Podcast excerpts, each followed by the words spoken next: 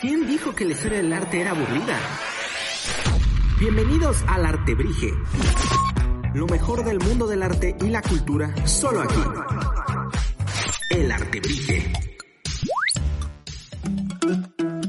Hola chicos y bienvenidos a otro episodio de su programa favorito, Arte Brige. Estamos muy emocionados con el episodio de hoy porque les traemos un invitado que ya habíamos tenido en el programa. Si lo recuerdan, tenemos al profesor Carrillo aquí con nosotros. Profe, ¿cómo está? Hola, muy bien, muy contento de estar aquí en el Arte Brige y además ahora presencialmente. Exacto, no habíamos estado en una cabina. Es cierto, ya nos tocó por fin con cubrebocas y todos los, los protocolos, pero aquí estamos. Exacto, aquí también me acompaña en cabina Mara y Tao.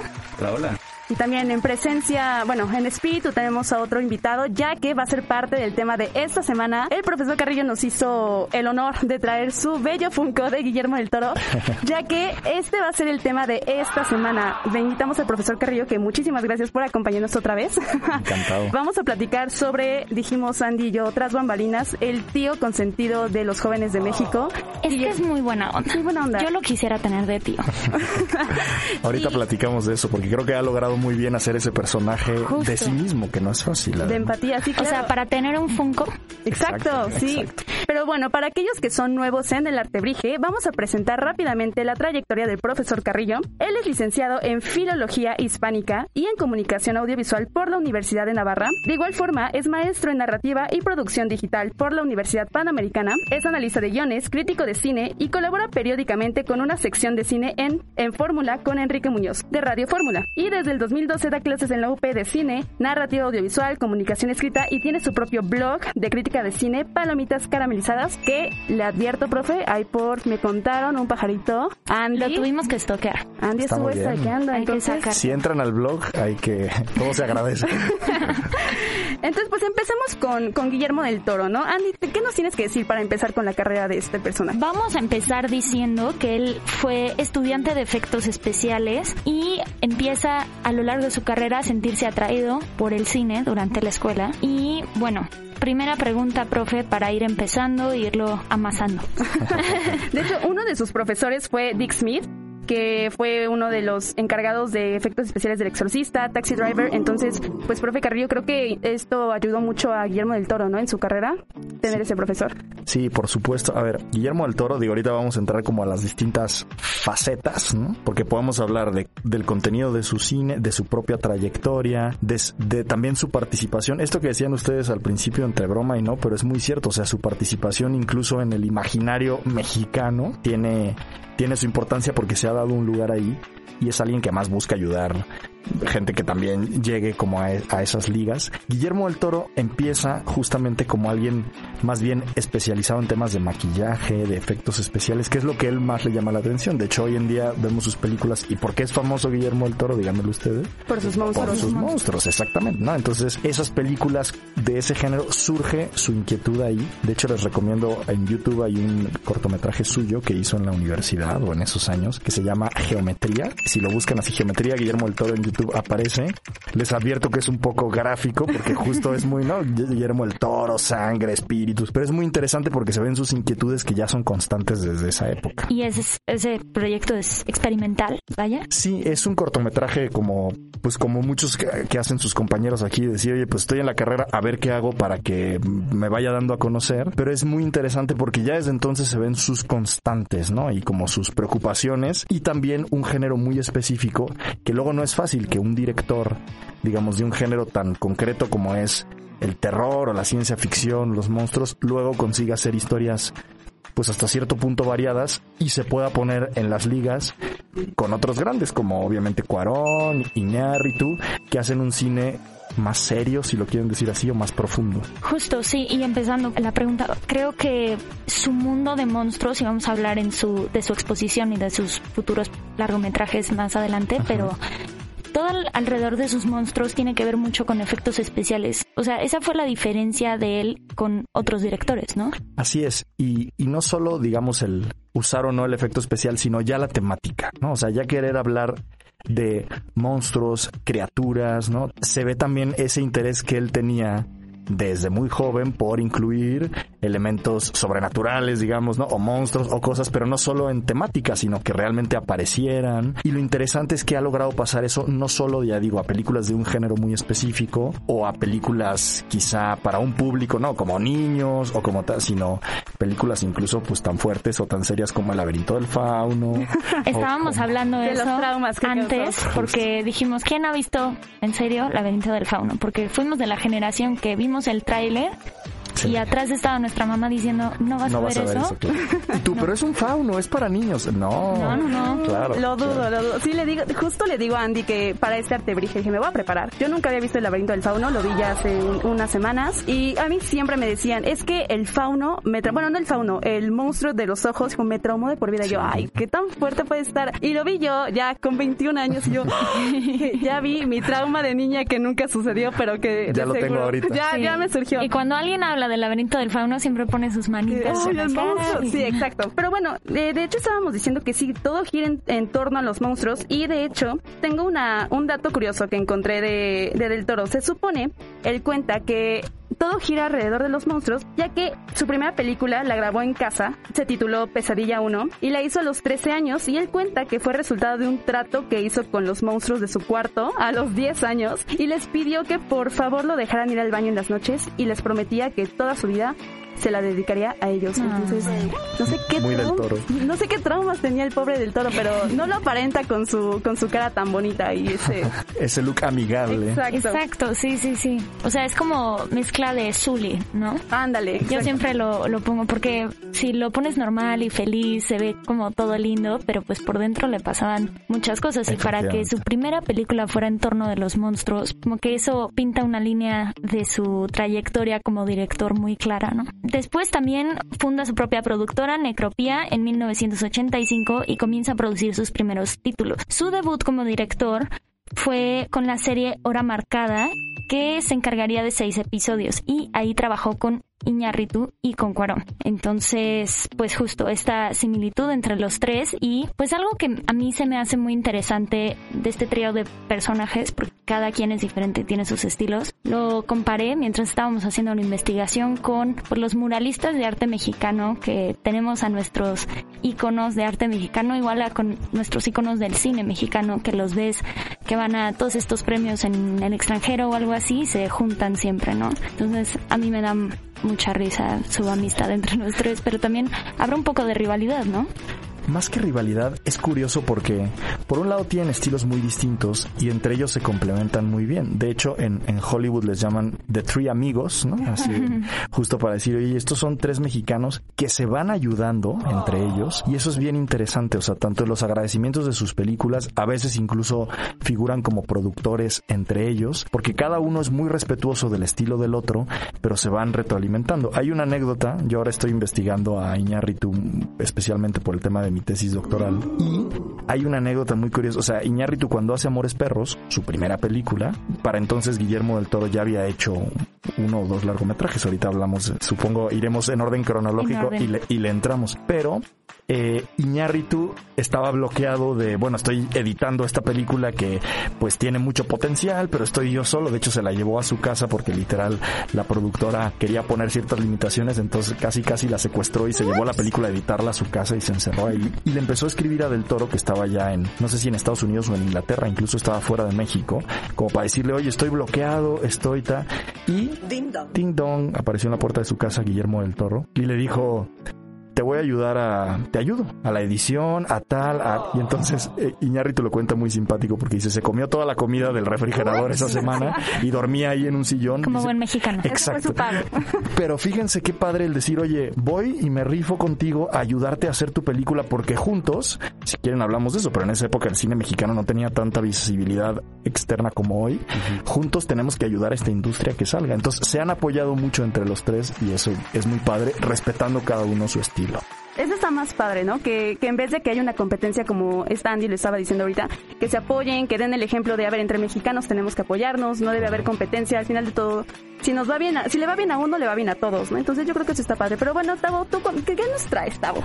Ah, bueno, pues este, en el 93, bueno, ya como director con Cronos, que pues por supuesto es también, eh, como dato curioso, pues ahí como que también empieza su alianza entre comillas con Ron Perlman y desde ahí ya vemos como su rollo ya de muchas cosas bizarras, o sea, con este artefactito que vuelve vampiro, este, es como muy curioso. Bueno, y a pesar de tratarse de su primer trabajo, pues logra muy muy buenas críticas y esto lo consolida como director algunos años más tarde, en el 97 estrena Mimic, que es igual otro monstruo, pero pues ahora es como ya en Estados Unidos, ya es un ya es como una cucaracha de, del metro. Y ya va con otros títulos de en el 2001 con El Espinazo del Diablo, con el Cazavampiros Blade en 2002, Hellboy, obviamente, de nuevo con Ron Perlman en el 2004 y pues también, obviamente, la más famosa, Laberinto del Fauno. Sí, comentando un poco esto de los inicios de Del Toro, es bien interesante, o sea, si, si ven Cronos, esta película le digo a, nuestros escuchas, ¿no? Porque naturalmente aquí la gente eh, la habrá visto o, la, o estará en proceso de verla, pero Cronos, la primera peli, el primer largometraje de Del Toro, que por cierto es el único que hizo aquí en México, ya después los demás los ha hecho fuera, tiene ya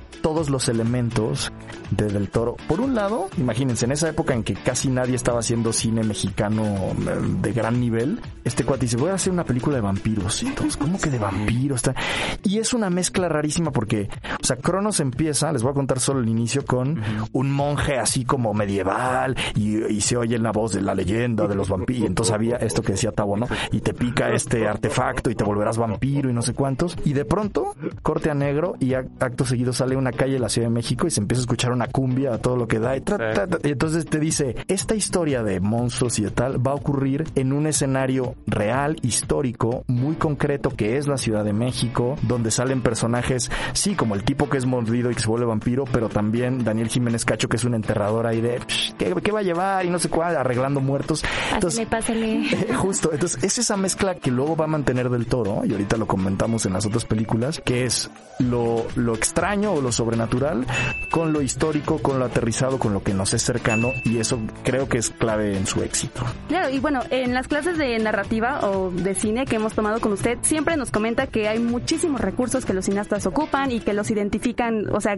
que si tú ubicas una película por, ah, es fulano de tal porque ocupó esto. Entonces, eh, ¿qué elementos cree usted que del toro ocupa más? Para, o sea, ¿cuál es su estilo aparte de estos monstruos? Es, digo, creo que es es un director donde podemos encontrar claramente, ¿no? O sea, como que te saltan a la vista. Por supuesto el tema como justo, ¿no? O sea, el género de ciencia ficción, slash terror, slash... O sea, los monstruos, pues de entrada ya todo el mundo ubica que es la constante. Pero el otro yo diría que es esto, que los hace cercanos a una realidad histórica concreta, ¿no? O sea, mientras Cronos eh, ocurre en la Ciudad de México, en los años 70 o por ahí me parece, eh, por ejemplo, las más famosas, antes del laberinto del fauno, que se vuelve su gran éxito con, en los Óscares y así, tiene una película que se llama El Espinazo del Diablo, que es una producción española, bueno, hispano-mexicana, pero ocurre, y de nuevo, es un fantasma de un niño, pero es en la Guerra Civil Española. Al igual que el laberinto del fauno en la Guerra Civil Española o más recientemente la forma del agua en la Guerra Fría. Entonces siempre hace como esto, ¿no? Decir, oye, pues aparentemente te estoy contando un relato histórico, pero meto elementos que son sí, sobrenaturales, de monstruos, de tal. Y esa mezcla creo que es lo que lo hace interesante. Y yo diría de entrada que esa es como la, la clave de, Guillermo del Toro, ¿no? es como su, su constante. Qué padre.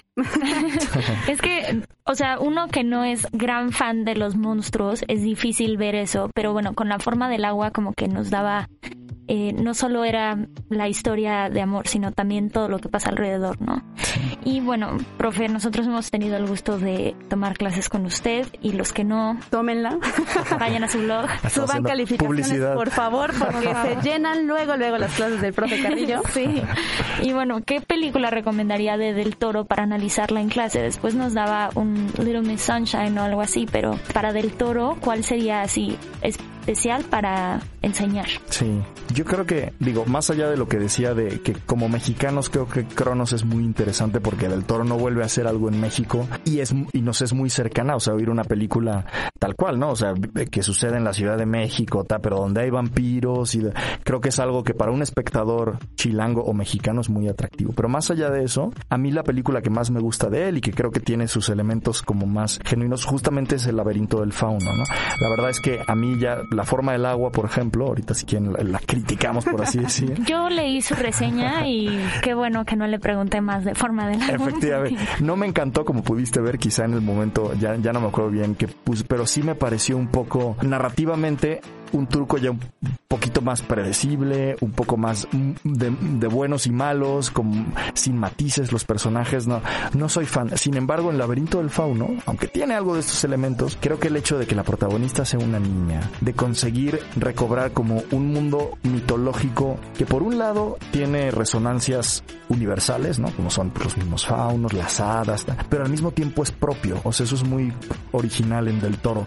No es que diga, bueno, yo estoy haciendo referencia no sé, la mitología griega o a no. O sea, él se inventa algo y, por ejemplo, el monstruo este que traumó a Ofmara y quizá a algunos es una invención total de él y de su equipo de maquillaje y de efectos especiales donde él se mete mucho, donde dice, oye, ¿qué pasaría si? Y obviamente tiene sus referencias, pero es muy original y lo va ligando a la historia de esta niña, su mamá que se casa con este capitán franquista que es muy malo, cómo le ayudan pues la gente que, que trabaja en el servicio ahí de esa casa y que son republicanos. Entonces mezcla el tema político con el tema fantástico, digamos, y, y creo que además como es la primera vez que lo hace así en como con mucha maestría, creo que es la película icónica de Del Toro al menos por ahora y yo empezaría digamos analizando por ahí. A mí me da mucha risa porque, bueno, yo tuve la fortuna de ir a su exposición en Guadalajara de sus monstruos y fue muy interesante cómo tenía pinturas de películas de Disney. Como que sí apreciaba ese mundo fantástico y por eso como que quiso crear el suyo con lo de los monstruos. Entonces se me hizo muy muy padre y ahorita que, que lo mencionaste sí fue... Que, ¿Sabes qué pasa también? Luego claro, estos directores que hoy vemos como en ese mundo fantástico, aunque a veces sea un poco oscuro, claro, ellos crecieron viendo lo que todo el mundo veía en esa época, que es mm, Disney, ¿no? Esos primeros monstruos que eran quizá villanos en Disney y que a mucha gente, o sea, e, eran sus influencias. Pienso, por ejemplo, en Tim Burton, que de alguna manera es un director que con sus diferencias podríamos asociar a Guillermo del Toro en Hollywood en cuanto a que el género de sus películas siempre es también de monstruos, cosas oscuras, que es alguien que se ha volcado mucho en el diseño de producción y así, y no tanto en la historia, como yo creo que le ocurre a Del Toro. Y Tim Burton empezó como animador en Disney, justamente, y, y, con un estilo totalmente distinto, y entonces él por su cuenta lo que hacía era eso, más bien monstruos como tristes o ojerosos y tal, hasta que un día le dieron chance de decir, bueno, échate tu corto tú solito, y ya poco a poco empezó a volar por su cuenta, pero empezó así, y no me extraña que el toro también tenga como esas fijaciones de chico de, oye, pues cualquier persona que quería hacer monstruos decía, pues los voy a hacer en Disney, porque es lo que hay, ¿no? Sí, y aparte cabe mencionar que esas películas de Disney que les tocaron ellos también son fuertes. O sea, yo Pinocho, yo quedaba traumada cuando se hacían eh, burros y se lo tragaba la ballena. La verdad es que también eran películas medio fuertes cuando las ves en retrospectiva. Dumbo, ¿no? Da miedo. y los elefantes ahí bailando. Pero bueno, yo ahí curioseando también vi que Guillermo del Toro escribió un libro que habla sobre el trabajo de Alfred Hitchcock. Y bueno, ¿de qué forma podemos ver la influencia de Hitchcock en los trabajos de Del Toro? Ese libro es una maravilla porque en, justo cuando hicieron una, una exposición sobre Hitchcock en la Cineteca, lo reeditaron. Yo tuve oportunidad de tenerlo y ahora que lo pienso ya no sé quién, a quién se lo presté o quién me lo voló. Pero es un libro donde también Del Toro vuelca como su parte teórica y se pone a analizar qué es lo interesante de Hitchcock. Claro, Hitchcock pues es el maestro del cine de suspenso, ¿no? Y, y más allá, les recomiendo tanto ese libro de Del Toro que por ahí está como otro libro de François Truffaut, que es otro cineasta que como que redescubre a Hitchcock, ¿no? Hitchcock no nos vamos a clavar ahí, pero nada más como referencia, es un cineasta que cuando empieza, para muchos es como, ah, es entretenimiento barato, es alguien que hace sustos de suspenso y ya, pero con los años se va revalorizando y dicen, este señor es un genio del cine porque tiene su propio tempo, su propio modo de contar las historias, de generar sorpresa, de crear tensión, y entonces lo empiezan a estudiar para ver cómo hacer sobre todo eso, ¿no? Thriller, suspenso, tal. Entonces Del Toro también descubre esa parte y se pone a analizar a Hitchcock y hace ese libro en pues, sus años también terminando la carrera, una cosa así. Y la verdad es que es muy interesante porque hoy ya puedes ver a un cineasta muy bueno, pero desde la óptica de otro cineasta que también con el tiempo ha llegado a ser muy bueno. Bueno, ahora pasando como otros medios, también hemos visto que ha incursionado en los videojuegos y el Toro, pues con PT, que fue como un spin-off de Silent Hill y Death Stranding, que últimamente fue muy sonado, porque aparte de que él aparece en el juego, pues te ayudó mucho a la producción y pues ¿Qué opinas tú de cómo se ha desarrollado en, pues, en estos medios? Sí, me parece bien interesante porque Del Toro no se limita, digamos, a, a ser como un autor de cine, ¿no? O sea, él no dice, voy a hacer yo mis películas que a mí me interesan y ya, como si ha hecho, por ejemplo, Iñárritu o como ha hecho un poco Cuarón, sino que él dice, oye, vamos a como multiplicar y a dar chance y, y, entonces se vuelve un gran productor, ¿no? Que eso, ustedes que estudian comunicación saben muy bien la importancia y la diferencia.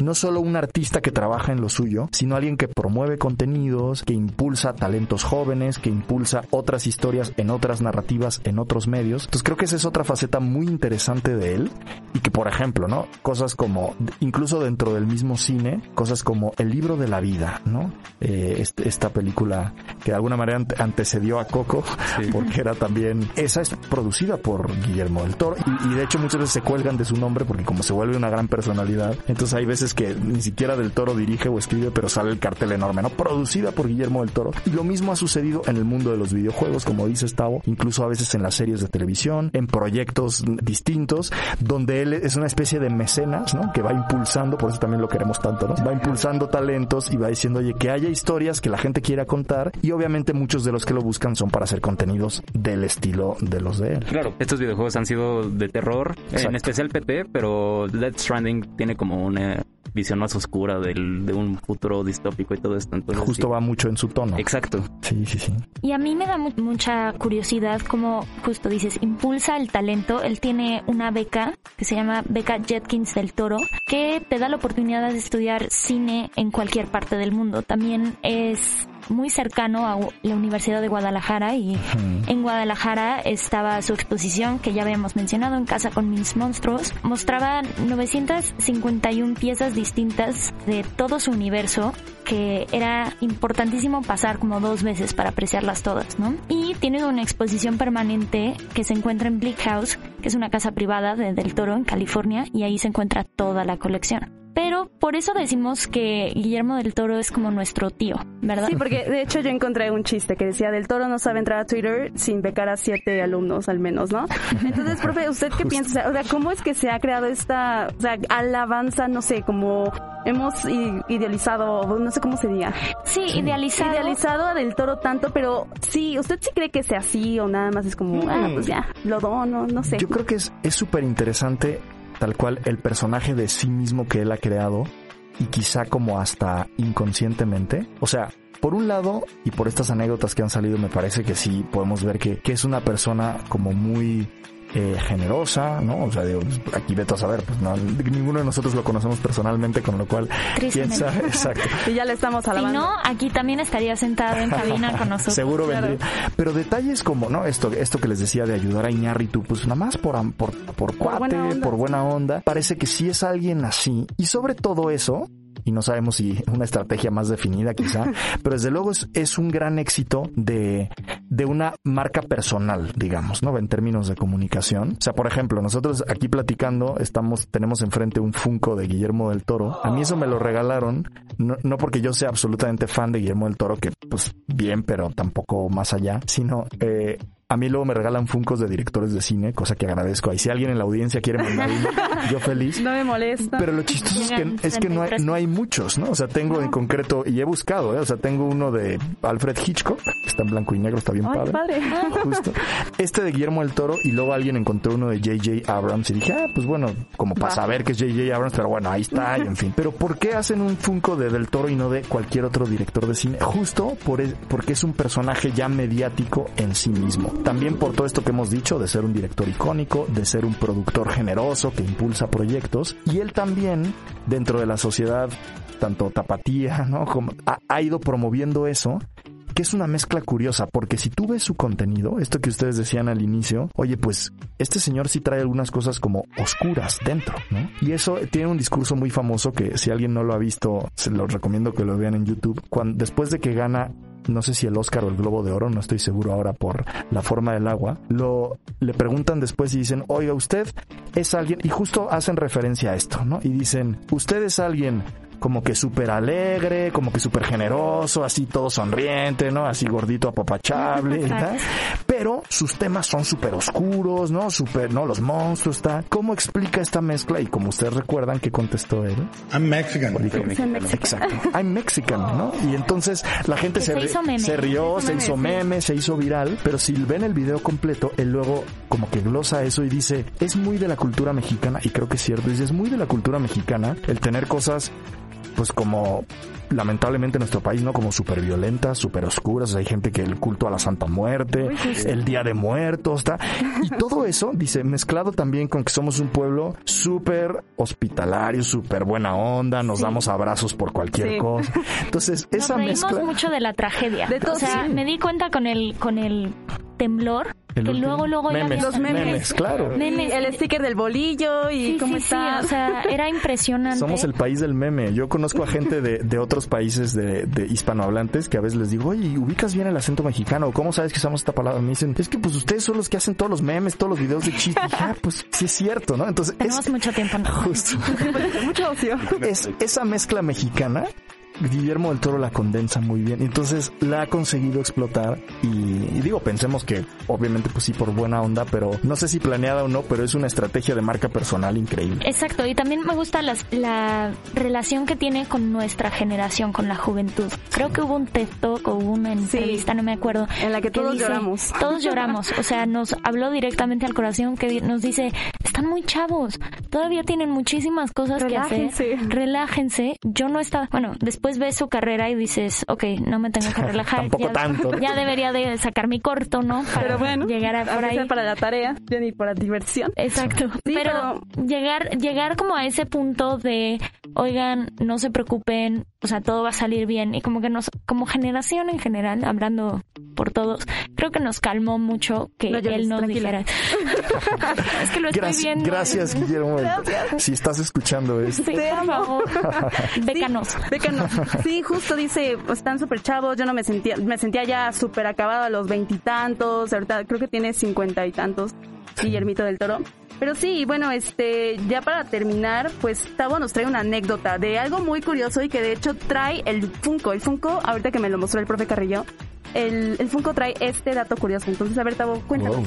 Bueno, pues como ya dijo, Guillermo lleva consigo eh, un anillo a todas partes y este simboliza un proyecto que no cumple, pero está dentro de sus planes, y es adaptar en cine el libro En las montañas de la locura de pues, otro grande del terror, Howard Phillips Lovecraft, y el anillo lleva inscrito 1928, que es un momento importante del libro, y del Toro ha mencionado que hasta que no se grabe eso no se va a quitar el anillo. Exacto, entonces, profe Carrillo, ¿usted qué piensa que del Toro nos trae para el futuro? O sea, entre sus becas, entre sus proyectos, entre ayudar a los demás, ¿qué, qué podemos esperar del Toro en un futuro? Pues yo creo que va a ser alguien justamente muy prolífico todavía. Tanto él como su escuela, por así podemos decir, o sea, la gente que él va impulsando, que está agradecida con él. Y eso es padrísimo, porque a ver, en, Hollywood y en las industrias en general, también aquí en México, siempre hay como mecenas, ¿no? Gente que impulsa a otros, que produce.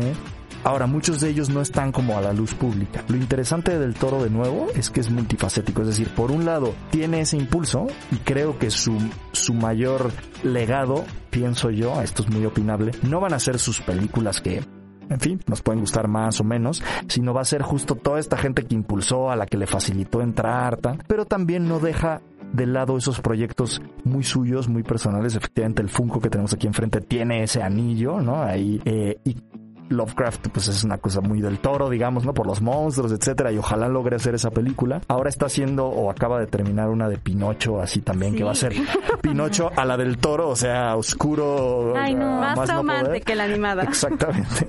Pero pero es es padre eso, ¿no? Decir, "Oye, este señor porque podría decir, "No, yo ya les doy dinero, ya hice ya gané mis Óscares, chao", sino él sigue también ahí al pie del cañón haciendo su cine, sus proyectos y ahorita con lo que decía Andy también de cómo es cercano a la juventud, creo que esa es una característica de la gente joven y que por eso él podríamos decir, a ver si con esto viene a la UP o algo, que es como joven de corazón, porque es alguien que todavía, que no ha renunciado a sus proyectos, sino que sigue con sus ilusiones, como lo que acaba de contar Tavo, y está diciendo ahí, oye, yo todavía tengo mis anhelos igual que nosotros. Sí, sigue con la motivación de alguien que tiene 20 años, ¿no? o sea, ahorita planeamos muchas cosas y él hasta los 50 sigue planeando cosas, ¿no? Entonces, a mí me emociona mucho sus proyectos. Tengo que ver todos los anteriores, pero tengo miedo. Crimson Peak, amiga. Esa, o sea, a mí me sorprendió mucho esa, ya para terminar esa película. O sea, yo cuando salió me dijeron, es que no está tan buena. Yo, bueno, ya después la vi, yo quedé enamorada. Es algo del toro, pero súper también diferente porque es como romántico y el final también está un poco fuerte, menos fuerte que obviamente el laberinto del fauno y así, pero me da mucha curiosidad cómo del toro puede ser tan así multifacético, cómo te puede hacer eh, un pequeño romance medio gótico, una película ya más como de fantasía terror, un videojuego, una película animada, entonces yo creo que del toro sí tiene mucho que darnos todavía. y bueno chicos, para ir acabando, por favor, vayan a leer al profesor en Palomitas Caramelizadas. Ahí pueden leer su reseña no tan positiva de forma de agua, pero... Ahí, pueden ver por qué no estoy de acuerdo. Ahí pueden ver por qué. Y por favor, díganos cuál es su favorita de Del Toro, si estamos mal o si estamos bien, o mándenos un meme de Del Toro. También. Siempre se, agradece. Siempre se aprecia, ¿no? Pues muchísimas gracias, profe Carrillo, por acompañarnos. No sé si quiere agregar algo de, de este gran director mexicano. No, nada. Digo, como dice Andy, vean sus películas, sigamos sus proyectos y, ojalá háganle presión en Twitter a ver si viene aquí a la UP. y... un podcast. Exacto.